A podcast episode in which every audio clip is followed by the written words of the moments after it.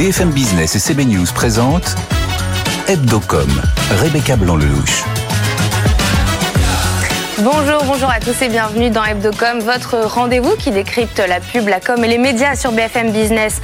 Au programme aujourd'hui, Maurice Lévy lance une nouvelle plateforme destinée aux œuvres d'art. Il est notre invité pour tout nous expliquer dans quelques minutes. Euh, le géant de la publicité, WPP, euh, s'allie avec Nvidia. Julien Kaski nous expliquera tout dans son journal. Et puis cette semaine, ça fait pile 5 ans que le Front National est devenu Rassemblement National. Ce changement de nom a-t-il eu l'effet Harris Interactive a réalisé ce sondage pour nous, pour BFM Business et pour Tilder. Voilà le programme. Hebdocom, c'est parti. BFM Business, Hebdocom, l'invité média.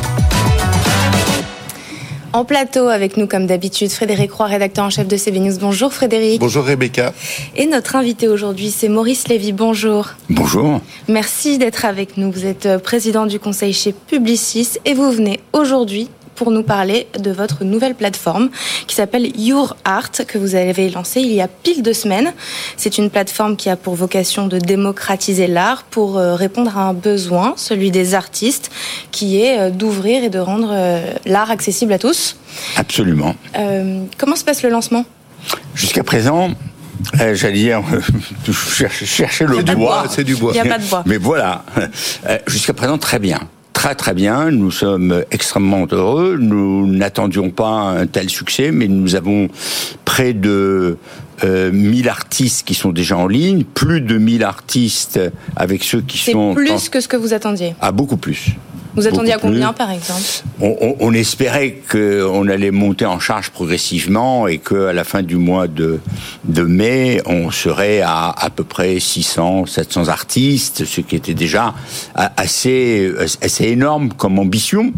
Et en, en fait, ça démarre beaucoup plus vite. On a plus de 40 galeries, dont en plus euh, en, euh, une dizaine ou une quinzaine en plus qui sont en ligne d'attente, parce que le, euh, le problème de la ligne d'attente ou de la file d'attente, c'est le fait que les gens sont obligés euh, de mettre leurs œuvres, euh, d'indiquer euh, toutes les tous les éléments qui permettent la taille, euh, la valeur, euh, est-ce que c'est euh, de la toile ou autre chose. Donc donner toutes les indications, ce qui demande un certain travail. Il y a donc euh, un, un début d'engouement qui est très prometteur. Alors, je reste prudent parce que c'est quelque chose qui vient d'être lancé et pour lequel on a énormément, énormément d'espoir. Alors, en, en recherchant, je me suis rendu compte qu'aujourd'hui, il existait quand même déjà pas mal de plateformes qui sont dédiées à, à l'art aujourd'hui. Il me semble qu'il y en a 62 sur le marché, si je me trompe pas. Oui, c'est le chiffre que nous avons donné. Et euh, Donc, euh, en tous les Comment- cas, c'est ce que nous avons recensé. alors, que- comment vous, euh, avec Your Art, vous allez faire la différence de manière concrète? Alors, d'abord euh, par euh, euh, le, le look and feel euh, du site lui-même, où on met en majesté les œuvres, les artistes, on les, on, on a une façon de les mettre en scène qui est très valorisante et qui est faite pour vraiment les mettre en valeur.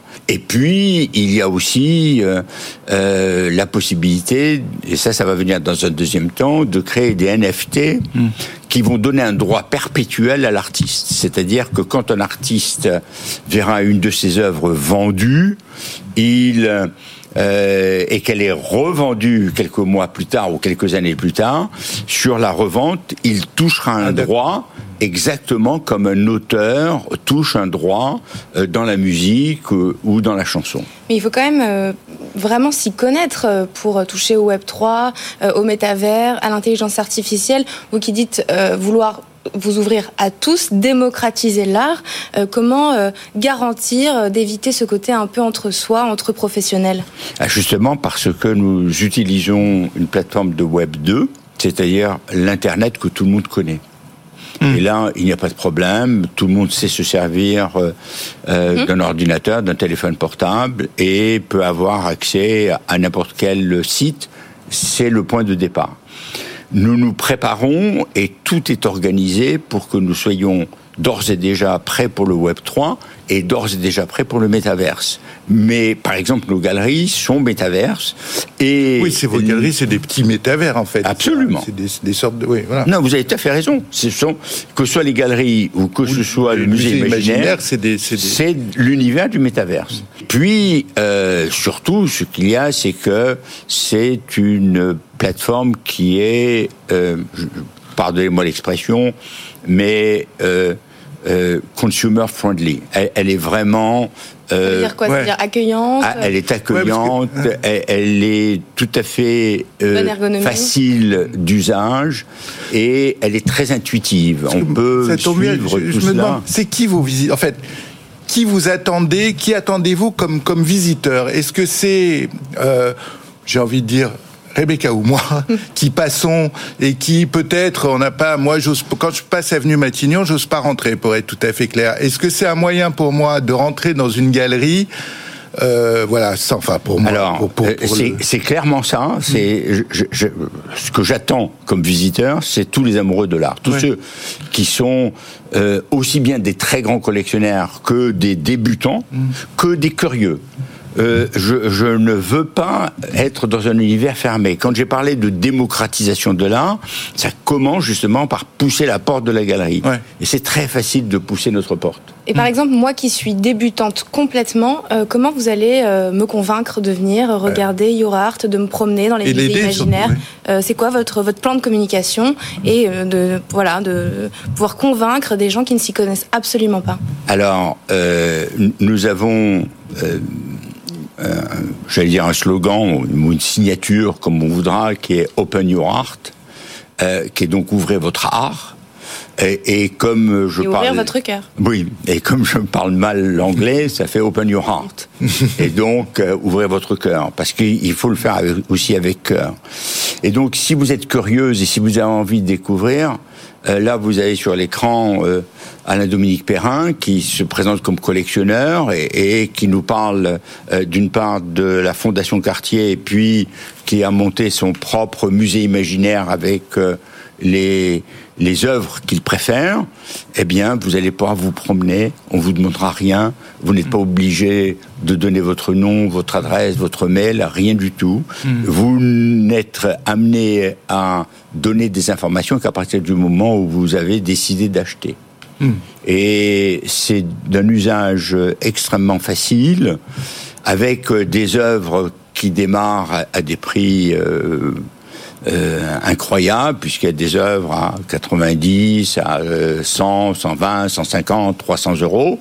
Et puis, il y a des œuvres à plusieurs euh, dizaines de milliers d'euros. Donc, on, a une fourchette extrêmement large. Donc, si vous débutez pour collectionner, c'est très facile. Justement, sur ces prix, euh, vous gagnez de l'argent euh, grâce aux commissions avec des taux assez bas, 5% euh, si je ne me trompe pas. 5% pour les galeries, 10% pour les artistes, c'est-à-dire très loin des 50% que, qui sont pris par les autres plateformes. Et aussi sur abonnements payants qui sont destinés aux vendeurs. quelles vont être les difficultés pour atteindre la rentabilité? J'ai entendu au micro d'Edwige Chevrillon que vous comptez l'atteindre, atteindre au moins le point mort d'ici 2-3 ans. Euh, qu'est-ce qui pourrait vous bloquer ces deux prochaines années euh, J'espère rien.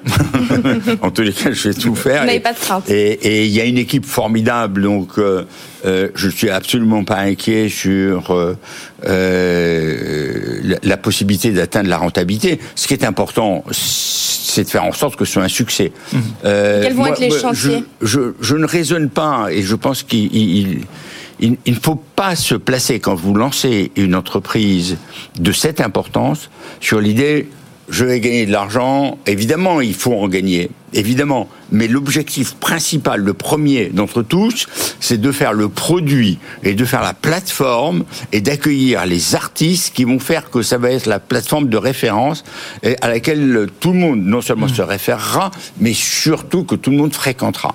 Et c'est par ce jeu-là que la rentabilité viendra. On doit terminer, mais je voudrais vraiment euh, connaître votre positionnement là-dessus. Vous avez donc utilisé l'intelligence artificielle euh, sur YourArt. Euh, chez Publicis aussi, vous également, vous comptez l'utiliser. Vous dites même que c'est devenu un outil indispensable. Mais quand on voit la lettre qui a été publiée en début de semaine avec les patrons, les ingénieurs, dont Sam Altman, voilà, qui, qui craignent une extinction de l'humanité, ça vous fait pas du tout peur? Alors, euh, on va se calmer un peu. L'extinction de l'humanité, euh, elle, elle viendra peut-être. Il y a 300 personnes qui ont. Oui, oui, elle, viendra peut-être, mais il ne faut pas euh, exagérer le propos. On en est très loin. non, il y a des risques et il faut il faut être absolument lucide. L'intelligence artificielle apporte énormément, mais elle a avec elle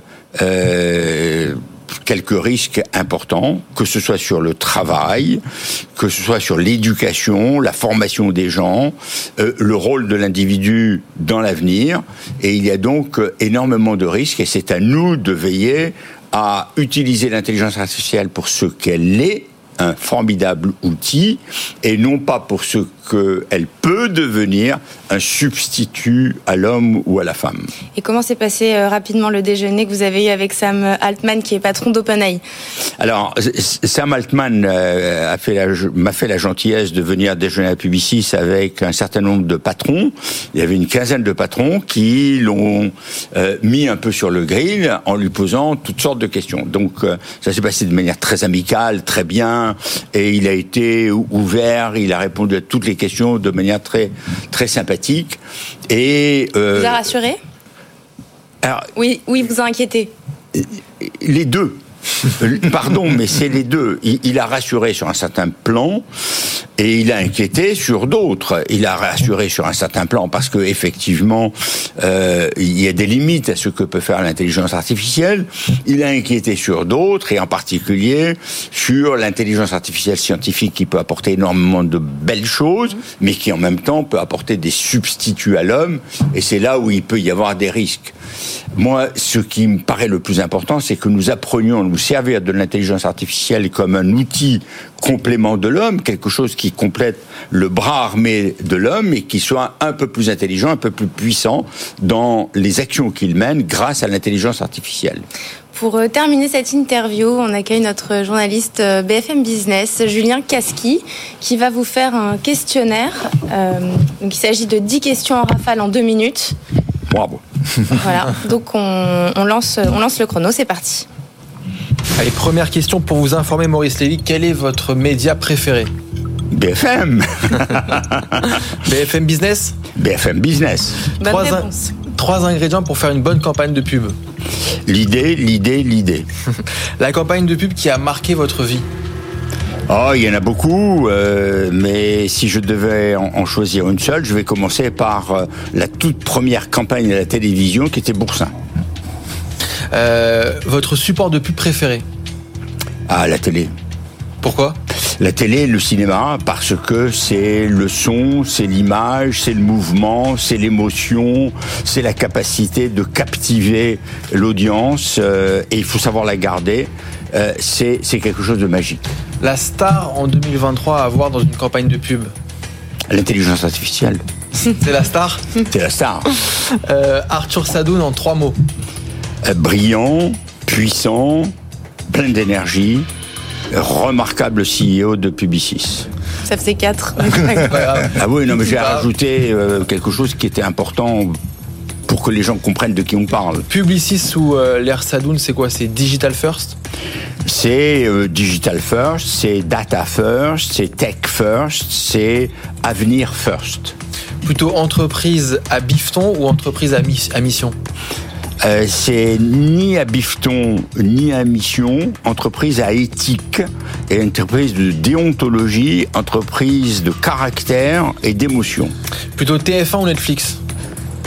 Ah là, c'est assez douloureux parce que euh, je, reste très ami de TF1. 15 secondes. Et euh, Netflix, euh, Netflix en sandwich. Ok. Elon Musk, bon ou mauvais génie? Les deux. Et le, alors, dernière question, le discours de Justine Trier à Cannes qui reçoit la Palme d'Or et critique la réforme des retraites, justifié ou injustifié? Injustifié. Oh, c'est dommage de, de, de, se saisir de ces plateformes internationales où l'image de la France est, est, quand même très importante pour un sujet français euh, de polémique. Et puis Maurice Lévy, pour terminer, est-ce qu'il y a une question pendant cette interview qu'on ne vous a pas posée que vous auriez aimé qu'on vous pose? Ah, il y en a beaucoup, mais il y en une a en particulier.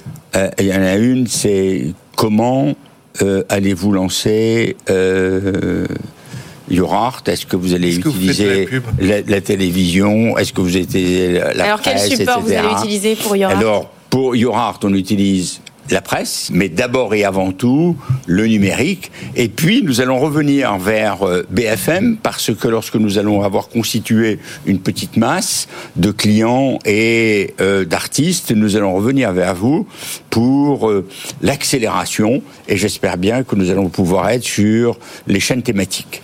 Et l'agence, c'est Marcel, bien sûr. L'agent, c'est Marcel, bien sûr, et l'assistant chef de pub, c'est Maurice.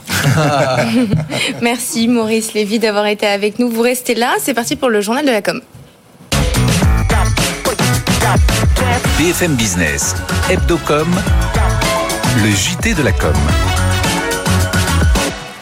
Et on commence avec WPP numéro 1 mondial de la pub qui annonce un partenariat avec le fabricant de semi-conducteurs Nvidia. Oui, le but, industrialiser le, le processus de création publicitaire, c'est-à-dire créer des publicités en quelques minutes au lieu de quelques semaines. WPP va s'appuyer sur la puissance des puces de Nvidia, indispensable au fonctionnement de l'intelligence artificielle générative. Pour lancer une plateforme, cette plateforme permettra aux annonceurs euh, de générer des images en 3D via une requête et d'en faire un spot publicitaire. Pour les marques, l'intelligence artificielle permettra de faire des économies. Euh, Selon l'Association française des, agen- des agences de com, euh, elle pourrait bien réduire de 30 à 40% les coûts d'une campagne. Et justement, toujours l'association française des, des agences de com, j'y arrive pas non plus, vient de publier euh, sa deuxième étude sur le harcèlement moral et sexuel dans le secteur. En deux ans, la situation en agence s'est améliorée. Bonne nouvelle. Ouais, bonne nouvelle, les cas de harcèlement euh, dans les agences ont baissé de 9 points euh, par rapport à 2021, mais il reste tout de même hein, ces harcèlements à un niveau élevé. 42% hein, des personnes euh, interrogées ont déclaré qu'elles avaient eu connaissance dans leur entourage, dans leur agence ou dans une autre d'un cas de harcèlement. L'étude montre aussi hein, que les dénonciations vis-à-vis de ces faits sont plus nombreuses, en hausse de euh, 8 points. Les personnes hein, qui n'ont pas dénoncé eh bien, ont peur d'être pénalisées dans leur travail, de ne pas être pris au sérieux ou euh, d'être à nouveau euh, harcelées. Tout autre chose, la consolidation est en marche dans l'affichage publicitaire. JC Deco rachète les activités de Clear Channel en Italie et en Espagne. Ouais, une opération à 75 millions d'euros avec euh, ce rachat JC euh, Deco et bien contrôlera 30% du marché hein, dans euh, ces deux pays. Clear Channel avait déjà vendu ses activités en Suisse à TX Group, hein, le plus grand groupe de médias privés euh, helvétique. Et selon stratégie, Clear Channel pourrait vendre ses activités en France, des activités hein, que ne pourrait pas reprendre JC Deco pour des questions de concurrence. Et comme chaque semaine, on termine ce journal par notre campagne chouchou, par la campagne validée par Hebdocom de la semaine. Et en cette première semaine de tennis, on a choisi celle de Renault, partenaire premium de Roland Garros.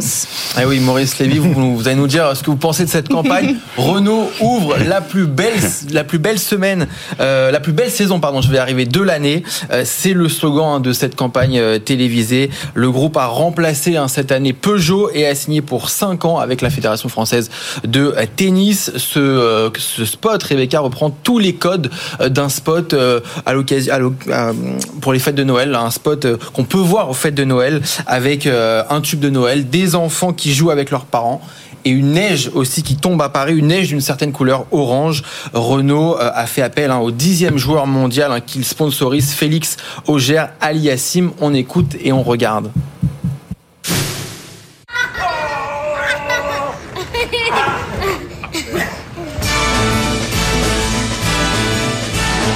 It's the hap- happiest season of all. With those holiday greetings and gay happy meetings when friends come to call.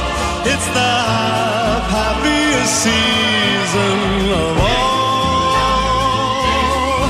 It's the most wonderful time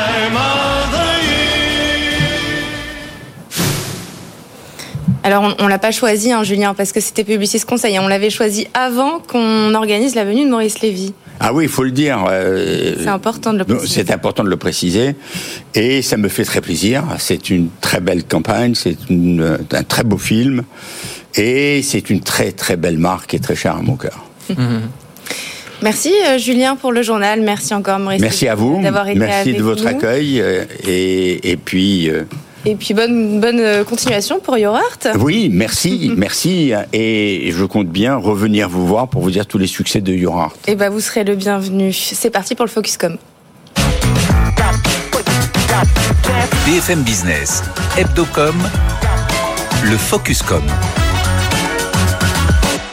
La question voulez-vous que le Front National prenne le nom de Rassemblement National? La réponse a été oui à 80,81%. Cette semaine, ça fait pile cinq ans que ce discours a été prononcé, que le Front National est devenu le Rassemblement National. L'objectif était de redéfinir l'image du parti, élargir sa base électorale, se distancer d'associations négatives et refléter une sorte euh, d'évolution euh, idéologique. Donc on a voulu se demander cette semaine, à l'occasion de cet euh, anniversaire, si ce changement de nom a provoqué l'effet attendu. Réponse, pas réellement. Pour 58% des Français, il s'agit euh, seulement d'un changement de nom. Les idées du Rassemblement national sont restées les mêmes que celles du Front national. Harris Interactive a réalisé ce sondage pour BFM Business et pour Tilder. Pour en parler en plateau avec nous, Valran Moulet-Berthaud, bonjour. Salut Rebecca. Vous êtes euh, entrepreneur et fondateur du média social Le Crayon. Bienvenue sur notre plateau. Ravi d'être là. Jean-Xavier Arnaud, bonjour. Bonjour Rebecca. Vous êtes associé chez Tilder. Euh, merci à tous les deux pour votre présence. Jean-Xavier, les Français ont encore euh, du mal à trancher, euh, même si euh, légère, la légère majorité considère qu'à part le nom, rien n'a changé. Est-ce qu'on peut considérer que c'est un échec pour le Rassemblement national? Moi je ne trouve pas.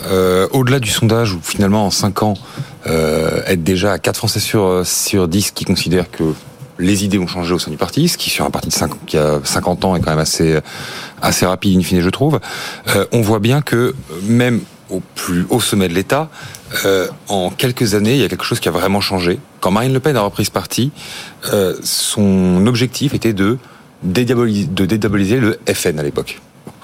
Euh, C'est un moment, cette dédiabolisation, qui a créé des lignes de rupture considérables dans le parti, notamment entre partisans de son père, euh, partisans de sa propre ligne à elle, mais qui en tout cas était un moment politique très dur pour le, pour le Rassemblement, désormais Rassemblement National. Aujourd'hui, ce débat sur la dédiabolisation, c'est plus dans le parti qu'il a lieu, c'est chez ses opposants. Quand vous regardez, c'est exactement ce qui s'est passé là euh, depuis quelques jours, puisque Emmanuel Macron recadre Elisabeth Borne, qui elle-même a tenté de rediaboliser euh, le Rassemblement national en parlant de l'héritage euh, de l'héritage de Pétain qui serait très présent dans l'idéologie du du parti. Emmanuel Macron lui-même finalement actant, je trouve, euh, le fait que le parti n'est plus ce qu'il était, puisque je crois me souvenir que ses propos sont euh, n'utilisons pas les termes des années 90 pour contrer le parti aujourd'hui. Donc je trouve que finalement, le au-delà du, du sondage qui je trouve pas si négatif que ça du point de vue de du Rassemblement national, si on si on veut faire la démonstration qu'il a changé de ses idées. Euh, au-delà de ça, je trouve que l'actualité très récente autour de cet anniversaire, euh, exprimée par les, les plus hautes autorités de l'État, montre justement que les mentalités ont changé et que la- le combat contre le Rassemblement national pour ses opposants euh, est d'une grande complexité parce que justement, euh, il se fait aujourd'hui sur considérer ou pas qu'il faut diaboliser le parti ou considérer au contraire que c'est un parti comme un autre. Et c'est une question qui va, à mon avis, agiter la Macronie et l'ensemble des oppositions, des adversaires politiques du RN pendant les prochains mois et années. Valran, vous êtes d'accord? Vous trouvez aussi que c'est pas euh, un échec euh, tant que ça, finalement? Non, je pense que la stratégie est plutôt gagnante et je pense qu'elle est même résumée dans le nom. On est passé de Front National à Rassemblement National. Donc on est passé d'un parti de rupture qui se veut extrêmement défiant, on va dire, de ce qui se fait traditionnellement, à un parti qui, certes, reste dans quelque chose de nationaliste, mais qui veut rassembler dans ce camp nationaliste. Et si on regarde, et je trouve c'est très intéressant dans le détail du sondage, oui, la majorité des Français estiment que les idées n'ont pas changé, mais que le nom, mais quand on regarde sur les sympathisants, on se rend compte que ceux qui reviennent le plus dans ceux qui pensent que ça a changé, ce sont les sympathisants du RN, les sympathisants des LR, et très, très intéressant, les sympathisants de LFI, plus que Renaissance ou ELV. Ce qui nous montre, à mon avis aussi, que cette ligne de crête entre LFI et le RN qu'on cherche à opposer est peut-être pas si à opposer que ça. C'est la première chose. Et la deuxième chose, c'est que ceux qui cherchent à être visés par ce changement de, branding, même comme on pourrait dire, sont plutôt favorables, ou en tout cas ont plutôt eu l'impression que ça a eu un effet positif sur eux, parce que je suis pas sûr que le but de Marine Le Pen avec ce changement était de convaincre EELV. C'était plutôt de convaincre LR. Et du coup, c'est ce qu'on disait, euh, LFI, avec peut-être cette jonction euh, qui peut exister. Donc vous trouvez que le choix du nom est bon. Euh, Qu'est-ce qui aurait pu fonctionner encore mieux? C'est une bonne question. Je pense que ce qu'il aurait fallu faire pour fonctionner encore mieux, ça aurait été carrément prendre une position euh, opposée, c'est-à-dire vraiment de chercher à même changer de couleur, changer même de enlever le mot national par exemple du nom. Mais je pense que ça aurait été un risque pour eux parce qu'ils auraient peut-être eu plus d'acquiesce- d'acquiescement du grand public, mais il y aurait eu aussi ce risque de scier leur propre base électorale sur laquelle ils s'appuient et qui avait tout de même, il faut le rappeler, mené Jean-Marie Le Pen en 2002 au second tour de la présidentielle avec euh, des scores à au-dessus de 15%. Donc je pense que c'est juste la transition. La question, et je pense que c'est la dernière, c'est est-ce que Marine Le Pen, avec un nom Le Pen, peut réussir, avec cette image de Marc Le Pen, à franchir le cap d'être présidente? Je pense que pour le coup, ça, ça me paraît très compliqué. Vous êtes d'accord, Jean-Xavier? Que Ah Le Pen, ça joue euh, de manière unanime? Bah, c'est- la dernière marque il y a 50 ans au sein du Rassemblement National, puisque le, le parti a, puisque le parti a changé de nom. Après, euh, le- je, je suis d'accord à cela près que euh, Marine Le Pen a quand même euh, travaillé euh, tactiquement ou pas. Je pense qu'il y a un petit peu de, un peu, un- de la sincérité, de la tactique là-dedans. Euh, la rupture avec son père de manière extrêmement claire dans la durée. Et certes, le nom reste, mais le, le prénom est bien différent. Et je pense que chacun en a, en a conscience. Donc, moi, j'ai plutôt tendance à être euh, d'accord avec ce que avec ce que vous dites. Très d'accord en, en effet sur la manière dont le, le branding a réussi son ciblage, puisque en effet, si on part du principe que le Rassemblement national doit cibler à la fois ses propres électeurs, euh, ceux de droite et ceux du vote dit populaire, je pense qu'on va on peut dire que tout, ces, tout, cette, euh, tout cet électorat est compris dans les partis qui ont été plutôt favorables au changement de nom. Mais c'est vrai que euh, la question qui se, qui se pose maintenant, c'est est-ce que ce, ce, ce 41% et euh, ce débat qui, a, qui, qui se poursuit ailleurs que dans le parti sur la dédiabolisation permet de passer non pas 41% mais 51% en 2027 c'est une autre histoire, mais ce qui, va être intéressant, c'est vraiment que la ligne de la pure euh, diabolisation du RN pour lutter contre le RN de second tour ne fait plus l'unanimité chez les opposants au parti. Pardon, j'ai... Non, et je pense qu'il y a aussi un dernier point qui est externe à ce, à ce, à ce changement d'image de marque, mais qui est important, c'est l'arrivée d'Éric Zemmour dans le paysage politique en tant qu'homme politique, qui a ouvert la fenêtre d'Overton, qui est le, le ce qui est disciple dans l'espace public et qui a fait du coup de Marine Le Pen une modérée. On se rappelle tous du débat avec Gérald Darmanin qui voulait essayer de la rendre molle pour la discréditer et qui en fait en faisant ça Il a validé d'un saut macroniste, d'un saut la fin de la diabolisation du RN. Merci Valorant Moulet-Berthaud. Je le rappelle, vous êtes entrepreneur et fondateur du média social Le Crayon qui est dispo sur tous les réseaux sociaux. Et merci Jean-Xavier Arnaud, vous êtes Merci associé beaucoup. chez Tilder. Merci Frédéric Roy, comme d'habitude, d'avoir été avec moi. Euh, c'est la fin de cette émission. Merci à tous de nous avoir suivis. Rendez-vous la semaine prochaine, même heure, même endroit, mais surtout en replay sur toutes nos plateformes et nos réseaux. Très bon week-end sur BFM Business. Hebdocom sur BFM Business.